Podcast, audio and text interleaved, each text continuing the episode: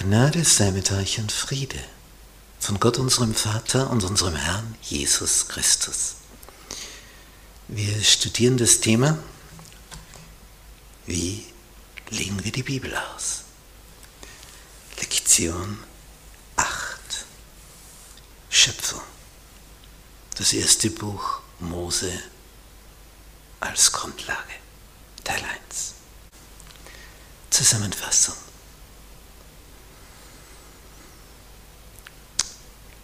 Wenn wir uns so hineinversetzen, wie ein Mensch geboren wird, hilfloses Baby, sind die Eltern, vor allem die Mama. Es wird gestillt, es wird versorgt, es wird gewickelt, es wird gestreichelt, es bekommt seine Liebkosungen. Und du ziehst es auf, dieses hilflose Wesen. Und es wird dann stärker, kräftiger, größer entdeckt. Ich bin und ich will. Und ich will aber so. Und dann beginnt dieser eigene Wille sich zu entfalten. Und du gibst Rat und stehst mit Tat zur Seite, sagst wertvoll, leere Kilometer und Du möchtest ja, dass es dem Kleinen gut geht freust dich, wenn es dir vertraut und übernimmt. Und es trifft dich, wenn du spürst, es misstraut mir. Das Wesen, das ich liebe, und es geht eigene Wege, von denen du genau weißt, der Weg der geht nur hinunter. Kind sieht es noch nicht. Das schmerzt. Und so sind wir unterwegs gegenüber Gott. Wir sind so wie rebellierende, pubertierende auf diesem Planeten. So, Gott, was, was brauche ich den Alten? Hey, ich weiß schon, was ich will und ich tue, was mir Spaß macht und das wird jetzt durchgezogen und nichts ahnend was die Folgen dessen sein werden. Und was für ein Segen,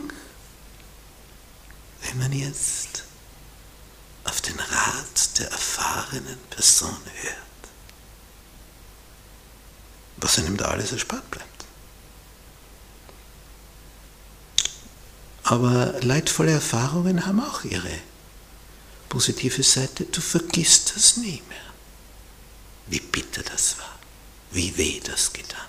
Das hat sich eingebrannt. Da braucht dir dann keiner mehr was erzählen. Das musst du nicht mühsam auswendig lernen.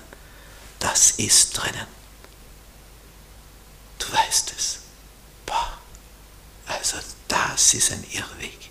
Es wurde dir zwar gesagt, aber jetzt hast du es am eigenen Leib verspürt. Manche denken sich, ich muss ja nicht jede Qual wieder mitmachen, die meine Vorfahren mitgemacht haben. Ich kann die ja auslassen. Ich muss ja nicht dieselben Schmerzen erfahren. Wenn die sich schon wehgetan haben dabei und ich mir auch wehtun würde, ja, dann mache ich das nicht. Das wäre Weisheit. Und so arbeitet Gott mit uns. Er gibt Weisheit. Manche wünschten sich, Gott würde viel mehr eingreifen und uns nicht so viel Freiheit lassen. Er würde massiv eingreifen. Aber was wären wir dann? Jemand hat einmal gefragt,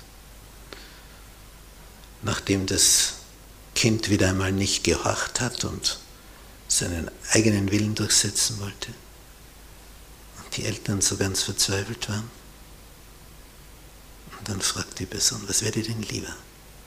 So ein kleiner Roboter, der ist programmiert, was tipp, und führt alles immer genau so durch, wie du willst. Oder dein Kind. Aber was hast du lieber? Naja, dass jemand dem folgt wie ein Roboter ist auch nicht schlecht. Aber es ist nicht dasselbe, als wenn jemand freiwillig, aus Vertrauen heraus, das tut, was du empfohlen hast. Das ist eine ganz andere Dimension. Und, und so ist Gott. Er gibt dir Tipps. Er zieht dich groß. Aber er lässt dir deinen Willen. Aber wie schön, wenn du zu dem Punkt kommst, was mir Gott empfiehlt, ist tausendmal besser als alles andere.